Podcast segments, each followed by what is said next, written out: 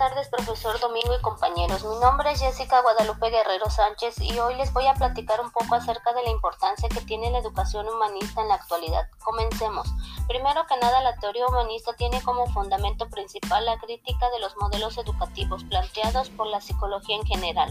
Está basada en las problemáticas integrales de las personas, así como en su totalidad con el continuo desarrollo de los seres humanos.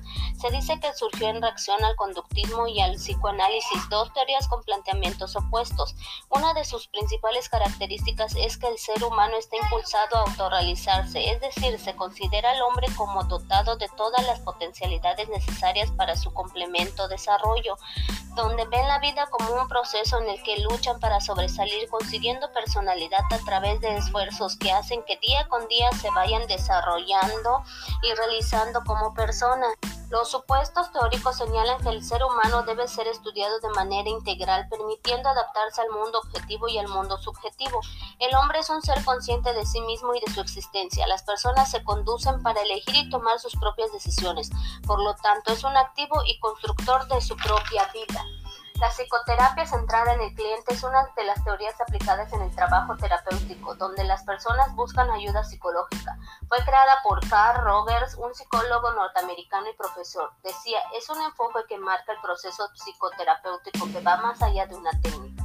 Suele ser la base de la formación profesional de cada persona, así como la formación curricular básica que permite una reacción psicoterapéutica y enmarca los fundamentos como el sí mismo.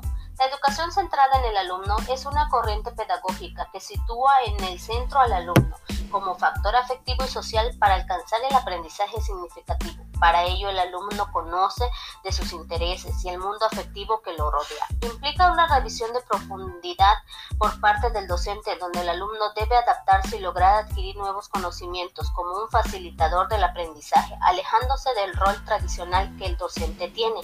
También se dice que es un espacio de aprendizaje centrado en los estudiantes, donde ellos escogen qué aprenderán cómo aprenderán y cómo evaluarán su propio aprendizaje. Y por último, las implicaciones educativas son las que se realizan a través del diálogo continuo, la comunicación afectiva y la participación de los alumnos en la planificación de la enseñanza, en la elaboración de las normas de clase y en la resolución de los problemas de convivencia o disciplina. El profesor influye en el proceso formativo de los alumnos a través de su formación profesional, inicial y continua con su formación humana, es decir, la clase de personas que sea.